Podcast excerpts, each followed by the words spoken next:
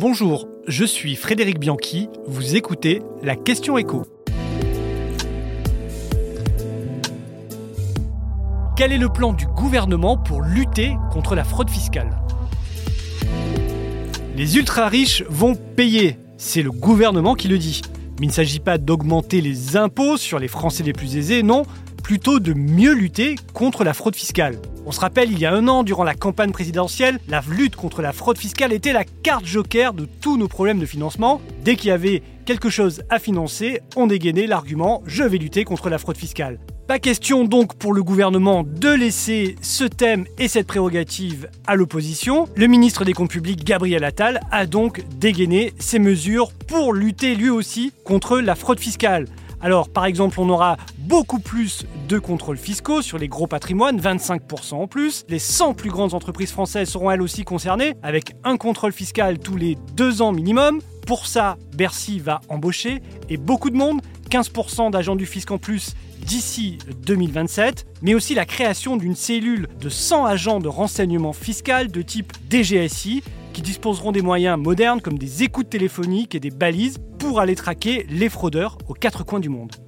Plus de moyens donc, mais aussi un éventail de sanctions élargies. Un peu comme aux États-Unis où on ne plaisante pas avec le sujet, les fraudeurs devront être frappés d'infamie en plus du portefeuille. Les récidivistes seront ainsi frappés d'indignité fiscale et civile. Et eh bien concrètement, ils n'auront plus droit aux réductions et crédits d'impôt auxquels ils avaient droit avant d'être condamnés, mais ils pourront, si le Conseil d'État juge la sanction constitutionnelle, être de plus privés temporairement de leurs droits civiques. Cela veut dire qu'ils ne pourront pas voter durant une période donnée. Certains pourraient même être condamnés à des travaux d'intérêt général. Là encore, eh bien, si Bercy vous prend la main dans le sac à planquer votre argent à l'étranger, vous pourrez être amené par exemple à repeindre un centre des impôts. C'est une des sanctions présentées par le ministre des Comptes publics faire des exemples pour une république exemplaire, c'est un peu la philosophie du gouvernement. Mais ce plan, on l'a compris, est aussi très politique. Sur un sujet aussi sensible que la fiscalité, il ne pouvait pas en être autrement. C'est-à-dire qu'il cible davantage les riches et les Français aisés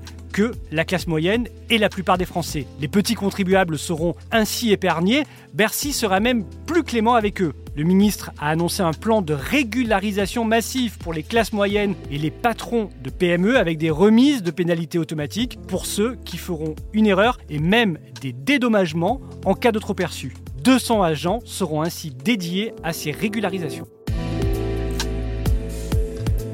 Vous venez d'écouter la question écho le podcast quotidien pour répondre à toutes les questions que vous vous posez sur l'actualité économique. Abonnez-vous sur votre plateforme préférée pour ne rien manquer et pourquoi pas nous laisser une note ou un commentaire. À bientôt